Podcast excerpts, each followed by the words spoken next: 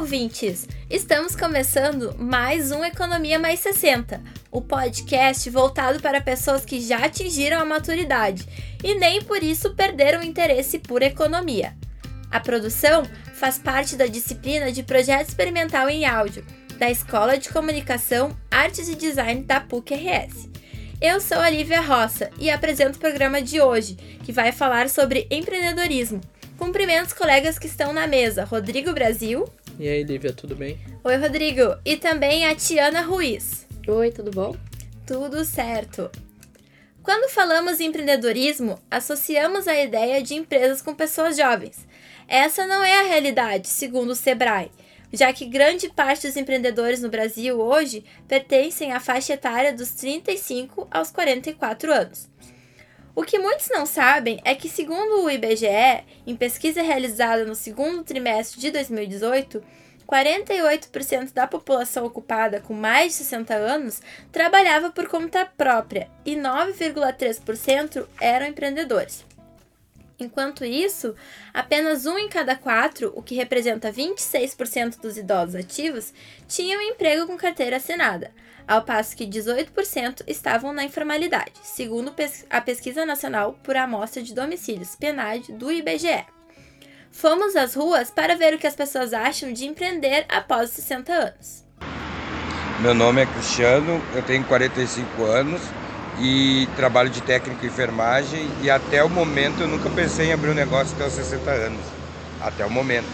Oi, olá, meu nome é Jonathan Irano, tenho 27 anos e o que eu gostaria de abrir, empreender? Você já pensou em empreender alguma vez? Já, várias vezes.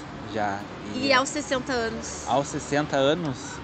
Ah, não sei, ainda falta algum tempo, né? Mas se eu tiver saúde e força para isso, eu. E o que seria? O que seria? Ah, daqui a 30 anos mais ou menos. Algo na área da saúde. Acho que daí a população vai precisar bastante. Meu nome é Elaine, tenho 50 anos, né, sou vigilante uh, e pretendo sim abrir um negócio meu, em breve, assim. Uh, eu tenho uh, esse sonho de abrir um negócio para mim na minha cidade onde eu moro, que é em Cachoeirinha. Né? E... e depois de 60, depois de aposentada, abriria alguma coisa? Aposentada vai ser difícil, né? Agora com o Bolsonaro. Mas, né? Uh, eu, não, eu não vou me aposentar porque eu não tenho nem tempo de carteira, mas eu pretendo sim continuar trabalhando, até porque eu me sinto bem com a idade que eu tenho. Né? Dá para entender porque muitos idosos decidem criar o próprio negócio. Os objetivos variam, da necessidade de uma renda extra ao sonho acumulado durante a vida.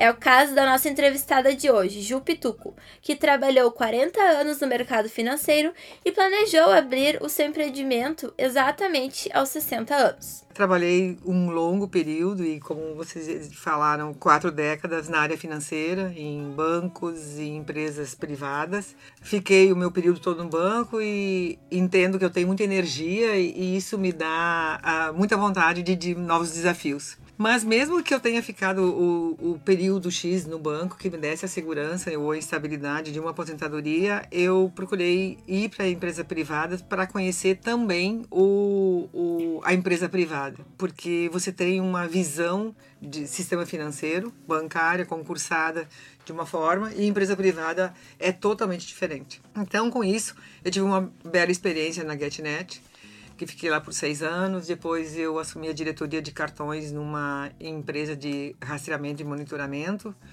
E após 17 meses eu voltei para o banco como diretora de rede de lojas de uma subsidiária do Banrisul. E esse também me deu um know-how muito grande e a percepção do mercado de uma empresa privada. Não era um sistema financeiro em si, mas uma subsidiária do banco. Mas nesse interim todo, eu fui sempre buscando o meu projeto de vida. Eu não deixava de olhar um planejamento e pensando lá no meu período que tinha, após 60, eu vou ter a minha carreira solo, uh, com um produto e marca própria. Tu já tinha isso como objetivo? Como objetivo cabeça. desde que eu estava no banco. Eu, já, eu tinha lá meus 30 e poucos anos e eu já tracei já o que, que eu ia fazer. Então, eu ia ter a minha carreira por ser concursada, mas lá adiante eu ia ter a minha carreira solo com um produto meu. E sempre nessa tendência. Eu queria um produto uh, de marca própria, sim. Eu não queria um produto. Eu queria na, área da cosmetologia, mas não queria um produto que fosse concorrer com grandes marcas, tipo Lancôme, La Roche, enfim. Eu queria um produto meu que fizesse o bem.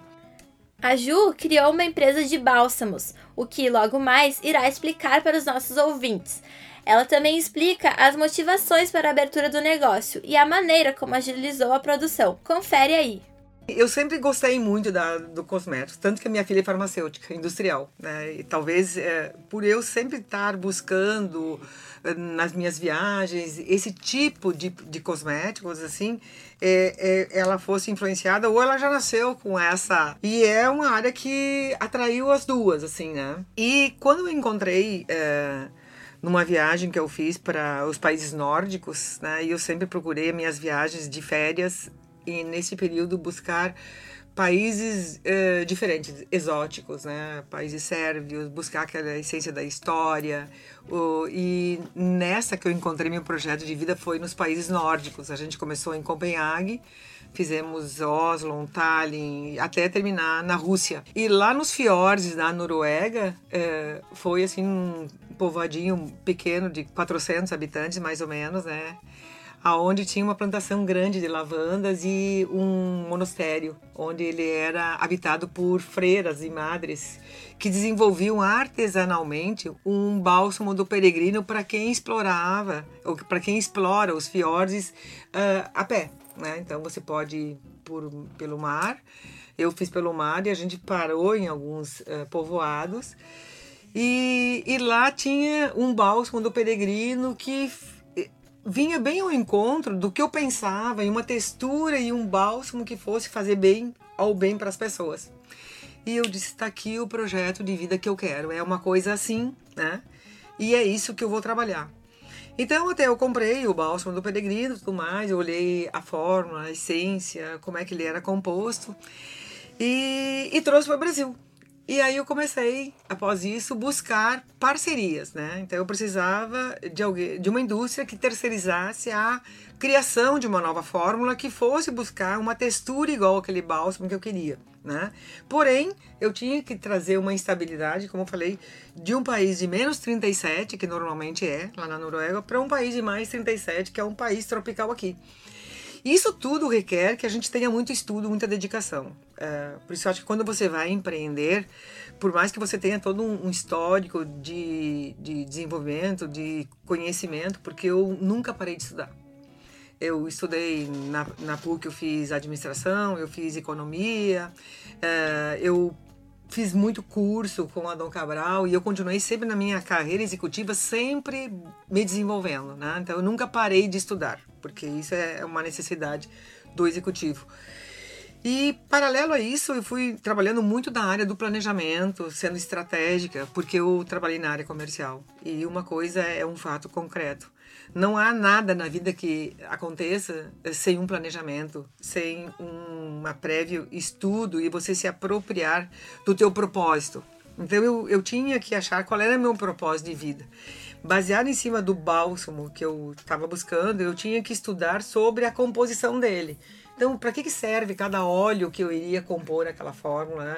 O, quais, quais seriam os ingredientes mais apropriados para ele chegar nessa textura e ter a propriedade de ser um, um bálsamo que faça bem para a alma e peles sensíveis? Né? Então, ele, eu precisava entender mais sobre isso, porque você imagina uma pessoa que ficou quatro décadas só olhando números, né? financeira, financeira, financeira, e parte para uma área totalmente contrária. Isso né? é uma coisa até que eu ia te perguntar, por que, que tu acha que tu foi para uma área tão oposta ao que tu fazia antes, assim?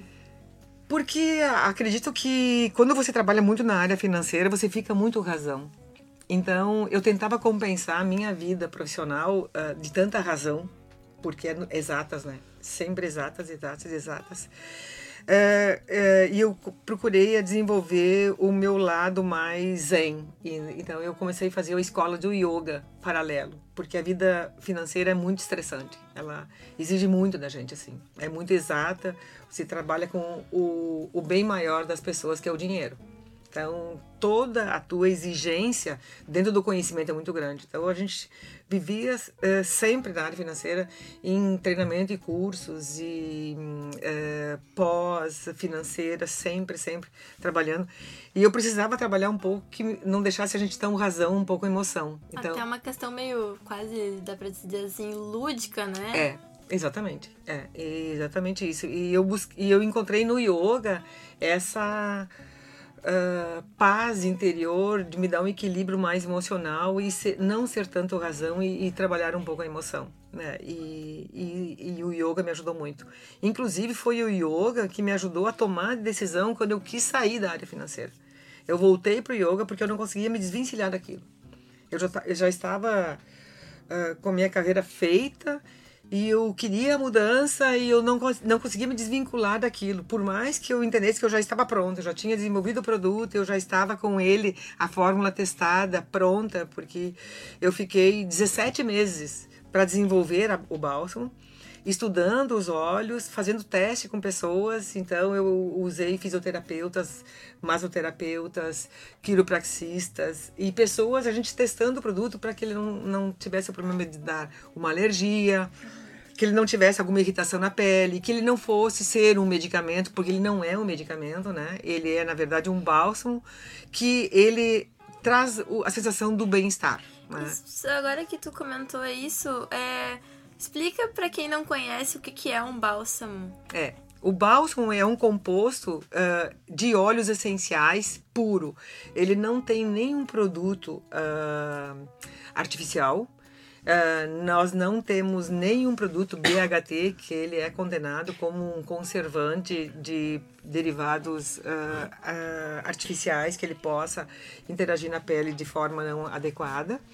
E o bálsamo ele traz um composto de óleos essenciais puros. Então, a própria forma de manter, conservar ele na textura que ele está, que vocês estão vendo, ou que ele tenha essa oleosidade, ele é uma composição de pesos na quantidade de óleos essenciais que vai dar essa textura nele. Então, uhum. a gente usa cera de abelha natural. Ele quase poderia se dizer assim: ah, ele é um vegano. Hum, quase ele poderia ser chamado um vegano. E eu estou trabalhando com um, um, óleo essencial puro. Né? Uh, basicamente, a linha Lulu Balm, nesse momento, ele, eu, estou trabalhando com a, flores. Né? Então, ele tem essência do gergelim, uh, da linhaça, do girassol, da semente de uva, enfim. A única fruta realmente que a gente está trabalhando dele é o avocado. A gente está usando a gordura do abacate. Por quê? Porque a gordura do abacate, ele é um adstringente e também um anti-inflamatório. Por isso que o Lulu Balm, na sua essência da fórmula essencial, ele até alivia picadas de insetos. Então, se, ou se alguém tiver criança picada de inseto, passa. A gordura do abacate que tem, né, essa é, função que ela tem, a fruta natural, ela tira a irritabilidade da pele e alivia o efeito daquela picada do, do, do mosquito na pele da criança. E ela logo, logo sai aquele vermelho e já não está mais irritada. Qual é a origem do nome Lulu Balm? A origem da Lulu Balm, ela vem em homenagem à minha neta. É, eu tenho uma neta, Luísa. Na hora que eu fui construir o, o, construir o nome, sim, um momento de meditação muito profunda que eu, eu tava buscando dentro da construção, junto com a minha área de marketing, qual seria o nome dele? E um dia eu disse: eu vou hoje me concentrar e vou fazer um, uma meditação induzida e eu quero ter um insight. Vai Sim. ter o meu insight e alguma coisa vai vir. E veio assim, Lulu. E não tinha como eu construir outra marca. Eu tentava uh, rascunhar, fazer um brainstorming com uhum. o próprio marketing. Não, vamos tentar outro nome, isso aqui. E não vinha, não vinha. E é uma coisa assim, ó, parece que é, foi induzida e, e aquilo que ficou mesmo. Né? E ele tá pegando muito bem. As pessoas, assim, eu vejo assim que ele firmou muito na mente das pessoas e eu acho que quando você constrói uma marca, isso é um é, é, é, é o ponto básico. Tu precisa internalizar a tua marca na mente das pessoas. Por mais que você construa essa marca reportando alguma coisa, ou algum produto, ou algum componente do produto, ou algum momento, a, a pessoa precisa internalizar, ela precisa fixar aquele, a marca para ela, quando ela pensar num bálsamo, ela pensar Lulu Balm, né? Então isso vai vir automaticamente, mas a homenagem toda é a minha neta Luísa. Hum, legal. Uh, outra coisa que eu queria perguntar, para abrir a Lulu Balm, como é que é empreender no Brasil? É muito difícil abrir uma empresa? É, é bastante burocrático. Uh, o, que, o que você precisa, assim, uh, quando eu fui empreender, né, por sempre eu trabalhei em empresas prontas eu estava começando uma empresa praticamente do zero. Sim, estava sozinha. Exatamente. Então, o que, que eu fui conversar com muitas pessoas? Eu comecei a participar de muitas feiras do empreendedor, eu ia nas feiras nas Fiergs, eu ia na, no Senac, aonde tinha feiras de empreendedorismo, eu comecei a participar, eu comecei a assistir muita palestra, eu vim na PUC. Aonde tinha empreendedorismo, eu comecei a assistir palestras e, e, e sentava e conversava, entrevistava o próprio empreendedor. Ah, Aí eu disse, tá, mas como é que você começou? O que, que você precisava? Né? Aí eu comecei a ver que é, o primeiro ponto é você ter uma orientação técnica de, uma pessoa, de um contador. Se você não quiser um contador, hoje existe um, um contador online que te dá todos os passos de como empreender no Brasil. Eu especificamente, como ia trabalhar na, era, na área de cosmetologia, eu busquei uma indústria que fizesse a terceirização de cosméticos, né? E aí ela começou a me dar orientação. O primeiro ponto é fazer o registro e identificar qual é o segmento ou o KNAI que a gente vai adaptar à tua indústria, né? E a orientação também que eu tive do, do, do próprio contador é o seguinte: a gente abre um MEI porque você vai ter um período de um ano até se estruturar como empresa. Porque a gente não sabe como vai andar o tempo dos registros, porque eu tinha registro de marca registro de fórmula, uh, liberação do produto. Eu tinha que, eu precisei acionar o Ministério do Desenvolvimento para registro de marca, registro de produto, a Anvisa para a composição da, da fórmula. Uh, registro de nota fiscal eletrônica, eu precisava ter um registro de CNPJ. Então, todos esses processos burocráticos para você fazer corpo na empresa. Né? Uhum. Então, ela uh, precisava no mínimo de um ano. Por isso a orientação do, do contador é que eu abrisse um MEI. Então o MEI veio uh, no país né, ao encontro dessa necessidade de todo o artesão ou microempresário que começasse um próprio negócio para ele não ter muito custo de investimento para compor uma empresa. Existe hoje uma lei no, no, no, no país que todo o escritório de contabilidade ele precisa uh, ter tantos MEIs registrados e ele trabalha isso uh, free, sem cobrar. O que, que seria um MEI, só para quem não conhece? É um microempreendedor. É, na verdade, quando foi lançado isso há muito tempo uh, pelo, pelo, pra, pelo governo, foi para tentar levantar todo o, o artesão ou uh, essas pessoas que trabalham, trabalhavam na informalidade. Ou eles criavam um crochê, um tricô, ou eles criavam produtos artesanalmente e ficavam na informalidade. Então isso gerava muito emprego no país e o país não, o Brasil não conseguia uh, ter domínio de o que, que é essa informalidade. Então eles criaram esse MEI, né? O MEI é onde ele permi permite que todo o artesão ou o trabalho da informalidade fique legalizado sem onerar que ele tenha aquele custo de toda uma empresa uh, mensal. Então, quando você se cadastra, hoje você já tem até um site que você entra, se cadastra com o MEI, ele te dá toda a orientação, você põe seus documentos e você já sai com o CNPJ. Você já começa a ser uma empresa vista no país como um empreendedor. Esse empreendedorismo faz com que você tenha um valor fixo mensal. Hoje deve estar 50 com 50 reais. Tu paga todo mês 50 com 50 reais, se eu não me engano e é equivalente a tudo que você produzir e vender. Então você não precisa estar tá emitindo nota ou, ou, todo mês ou recolhendo aquele ICMS que as empresas têm. Dentro desta cota, que está em 80.800, parece que é o MEI, você, se você produzir esse valor durante o ano, você pagando aquela DARF todo mês de 50 com 50, tu tá legal perante a tributação do governo, né? Quando você altera o teu faturamento que ultrapasse esses 80 mil reais, você passa a ser uma limitada ou um, um, um, microempre um microempresário, que foi o que eu fiz. Que aconteceu? Quando eu lancei o produto em dezembro, é, de imediato, ele foi assim, um cometa. Eu já fui chamado em São Paulo para entrar no mercado de São Paulo, porque ele veio ao encontro de um momento do país onde as empresas buscam produtos que não agridam o meio ambiente. Que sejam produtos sem agrotóxicos, que não tenham veneno, que não tenham hormônios, que não tenham produtos sintéticos, que não tenham corante. E o meu produto veio ao encontro desta a rede de supermercados em São Paulo, que ela tem uma linha humanizada, onde ela tem desde o sabão em pó, que vai tratar da tua roupa, do teu corpo, do teu cabelo, elas têm todos produtos que não tem, uh, que não agridam o meio ambiente, que não façam espuma, que não vai uh, contaminar o córrego do, do final, que a tua pele não vai ter receber agrotóxicos ou que você não vai ingerir uh, hormônios. E eles já têm toda uma linha pronta, né? Desde o sabão em pó, dos cremes, enfim, da, do, do, do alimento que você vai comer. E eles não tinham um bálsamo para tratar a pele do seu cliente. Então eles criaram todo um espaço nesse, é, tipo um, um armazém humanizado, né? Para entregar para o público paulista que fica num bairro mais elitizado, onde tem um público da diversidade, que é Higienópolis, Bela Vista e o Frei Caneca. E é um público que é muito exigente para esta linha de consumo. E o Lulu Balm veio ao encontro do que eles estavam buscando. Então, de imediato, eu já fui colocando lá um produto que eu tinha. Já precisei desenvolver mais o sabonete em barra, sabonete líquido, que já terminei desenvolvendo. Temos o hot, o cool e o essencial. Então, Quantos cinco. estados tu, tu tá hoje? São Paulo para baixo. Né? Já estamos em São Paulo, Paraná, Santa Catarina e Rio Grande do Sul. São quantos meses desde. De dezembro.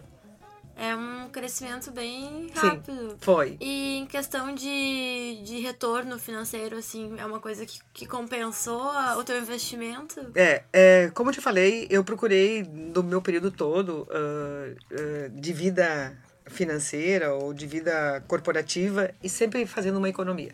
Eu fui fazendo meu pé de meia para eu poder bancar o meu investimento.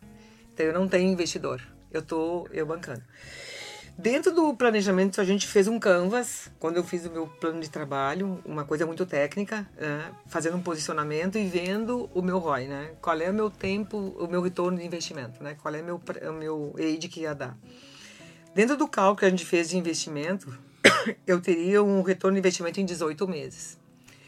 Porém, assim, como eu consegui eh, ter bastante inteligência na hora de colocar o produto, na hora de buscar os melhores fornecedores, a gente está importando os óleos da Espanha. Eh, e o princípio ativo vem do Cairo, que foi numa feira que a gente foi no Cairo e trouxe.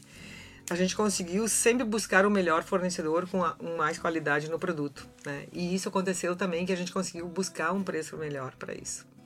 Então, ah, eu estou calculando que o retorno de investimento em 12 meses eu consiga já ter o giro da recolocação do produto com o próprio venda do produto. Legal. Quanto que, que custa só.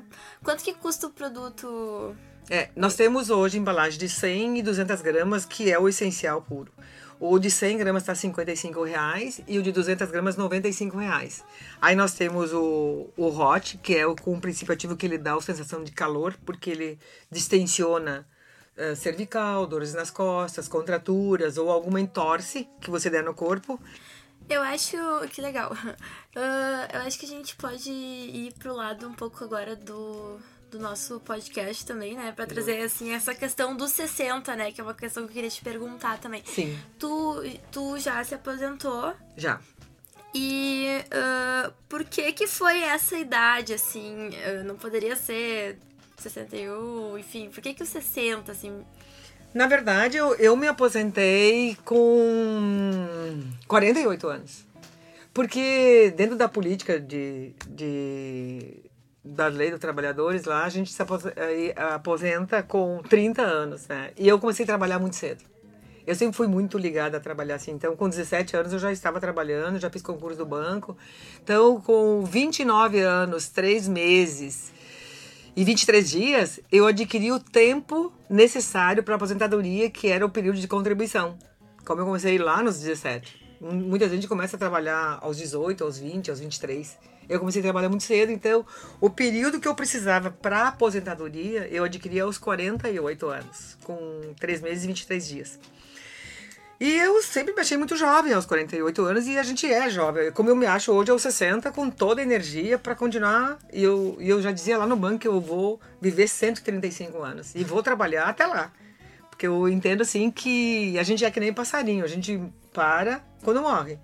Porque se você te cuida, você tem uma vida saudável, você trabalha com coisa que te faz feliz, tu não tem tempo para ficar doente, né? Então você fica sempre muito dinâmica, muito, muito pronta para desafios. E com os 48, quando fechou teu tempo de contribuição, tu continuou trabalhando no Aí eu banco. fui pra GetNet. Aí tu foi pra GetNet. Que eu fiquei seis anos, aí fiquei 17 meses na PSU, aí voltei pro banco como diretora de rede de lojas, né? E fiquei mais cinco anos. Então, nesse dos 48, eu fiquei até os 58, 59 também nessa vida, né? Sim. Mais 12 que eu tô dizendo que deram aí, eh, na vida financeira.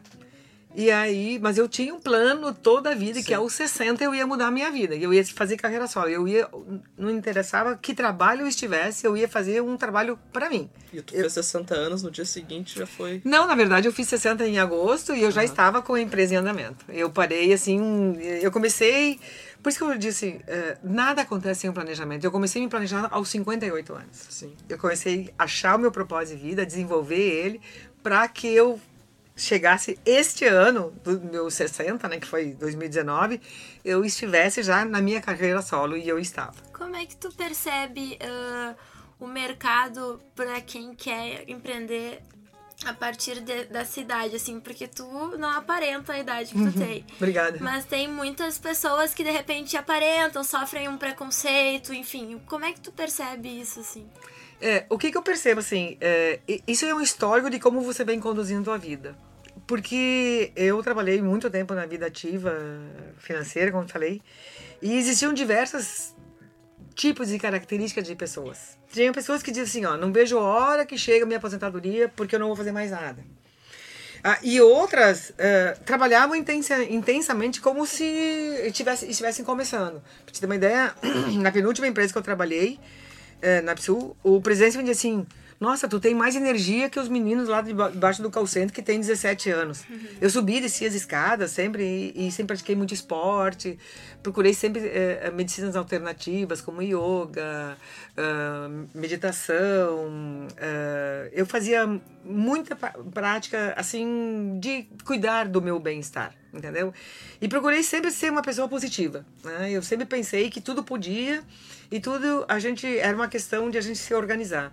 Então eu nunca via assim como um problema. Eu via como um- uma oportunidade de melhora. E quando você tem uma visão do mundo dessa forma, eu acredito que a tua vida vai agregando isso dentro de você e você começa a ter essa disposição. Quando eu trabalhei no, na GetNet, que foi no mercado de operadoras, né, de telefonia, e eu visitava muito a TIM, claro, vivo em São Paulo, Curitiba, porque eu era superintendente das, das regiões. E eu lembro que uma vez um executivo da TIM me perguntou assim: Meu Deus, quando eu vejo tu tá em São Paulo, quando eu vejo você tá em Fortaleza, quando eu- você toma café num lugar, almoça em outro, e eu já, já estava depois de aposentada, né? Ele disse: Tá, quando é que você fica doente? Disse, Não tenho tempo. Eu ainda não abri tempo para isso, eu, eu- porque eu tenho tanta, tantos projetos, tanta coisa que eu quero fazer. E o que, que eu vi assim que o teu corpo reage dessa forma. Então, porque você cuida da tua alimentação, tu cuida de, de trabalhar, né? de ter um esporte, de ter uma vida saudável, de praticar leitura. Eu vou ao teatro, eu vou a shows, eu vou a Rock in Rio, né? eu vou no Lollapalooza, eu vou em shows ecléticos, vou, e, e- e isso faz com que o teu corpo vá se alimentando de coisas positivas. E acho que isso é importante, né? De como você alimenta o teu corpo e a tua alma, porque você tenha essa visão. E o que acontece, respondendo a tua pergunta, é que algumas pessoas elas ficam limitadas a esperar o momento de parar. Então, aquele parar é como um carro que você não dá ativo nele, né? Eu via meu pai que sempre, às vezes ele tinha um carro lá na garagem e uma vez por semana ele ia lá ligava e deixava o carro lá, dando, eu dizia para ele, por que que você faz isso? Porque se eu não ligar ele uma vez por semana, ele vai começar a enferrujar e parar. E aí eu vi que aquilo eu acho que é para o corpo humano também, para as pessoas, né? Você precisa dar uma energia diferente toda semana. Então, mesmo que você tenha uma atividade ou só de estudar ou só de trabalhar, diferente do que você faz para dar aquele, eu sempre digo trabalhar contra o Alzheimer. Você faz o teu cérebro pensar diferente. E isso é que te dá uh, essa dinâmica, essa atividade, essa jovialidade, né, para você empreender. Que legal. Interessante que a nossa entrevista, uma das nossas entrevistadas anteriores, ela também se aposentou. Também era da área financeira, a Neuza. Uhum. E, e aí ela depois retornou a uma empresa também para trabalhar enfim, o chefe quis que ela retornasse, assim, né? Então, sim, sim. a gente vê que realmente é uma, é uma questão de trajetória também. De, é uma questão de não ficar parado também, de, né? de não ficar parado. Sim. E a maioria das pessoas também diz isso que tu comentou agora, que é justamente para movimentar, né? Que uhum. se eu uhum. a, a Neuza me comentou, se eu parar, eu morro, assim, né? Sim. Sim. Então ela é interessante, é muito legal. É, e tem uma coisa, uh, eu também sou hiperativa, né? Então uh, eu preciso ter desafios diários. Uh, eu, eu não imagino assim, eu acordar e dizer o que é que eu vou fazer, ou sentar, ou assim, assistir televisão a gente nem assiste mais, né? Porque ou você assiste um seriado, ou você lê um livro, ou você vai a algum evento assim, você não para. E, e então eu sempre Uh, quando eu fiz a mudança, até eu ter estruturado a empresa, eu fiz uma, um planejamento de agendas, de atividades. Eu não, não, não paro nunca de praticar inglês, eu vou para a escola toda semana, eu faço duas horas por semana, porque você precisa estar tá estimulando sempre a língua diferente e o inglês você precisa da prática, né? Então, porque você acaba tendo, perdendo o, o contato com a língua. Mas tu é fluente. Sim. Uhum. E aí eu, eu coloquei mais atividades. Eu jogo pádel também. Eu jogo três vezes por semana pádel. Né? E eu faço três horas por semana de yoga. Então eu, eu procurei diversificar a minha agenda até que o produto começasse a exigir que eu me dedicasse mais à empresa. Para não ter aquele ócio de, de assim, tá aí, o que, que eu vou fazer hoje? Né? Então eu marcava agendas, café com uma empreendedora, com outro empreendedor, com alguém de marketing e sempre trocando, trocando e querendo aprender. Aprender muito, queria aprender, eu preciso aprender sobre esse segmento que eu não conhecia. Tu tá se sentindo realizado hoje? Muito, muito feliz, assim. É, como te, todas as minhas experiências profissionais foram válidas e importantes para fazer uma base para eu poder ser uma empreendedora. Uh, ninguém. Uh, acho que tem muita gente que nasce empreendedor. E a gente vê histórias aí de pessoas empreendedoras que são milionárias hoje, entendeu? Porque você precisa ter, antes de tudo, é respeito ao consumidor. Porque na hora que o consumidor perceber que uh, aquele produto atende uma necessidade dele, ele vai consumir. Essa foi a história da Ju, que teve disponível os recursos necessários para abrir o próprio negócio. E agora o quadro Montando seu negócio. E para quem ficou interessado em empreender após a maturidade, pode se jogar, porque o esquema não tem idade. Para isso, você precisa conhecer o passo a passo do guia do microempreendedor brasileiro. Essa é uma das possibilidades, confira. Os trabalhadores informais que quiserem tornar-se um microempreendedor individual, ou MEI, devem entrar no site e fazer um pedido formal, essa solicitação permite que o empreendedor exerça sua ocupação de maneira legal, além de permitir a abertura de conta corrente ou linha de crédito para o negócio e, por fim, autorizar o pagamento da contribuição por meio de débito automático. O primeiro passo é fazer um cadastro no Brasil Cidadão, um serviço de governo que autentica o acesso a serviços públicos. Com essa autenticação, é permitido o cadastro no plano do microempreendedor individual. Existem algumas condições para fazer parte desse sistema. O primeiro deles é não estar vinculado como sócio, administrador ou titular de outra empresa. A contratação máxima é de um funcionário e, por fim, é preciso estar dentro das atividades permitidas. Para mais informações, acesse o www.portaldoempreendedor.gov.br.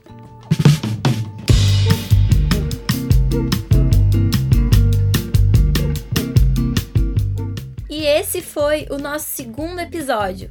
Hoje, podemos conferir a história da Gil Pituco e a sua trajetória de empreendedorismo na maturidade. Também podemos ouvir nas ruas a opinião das pessoas sobre iniciar um caminho de negócios após 60 anos. Termina aqui o podcast Economia Mais 60. Agradecemos a audiência.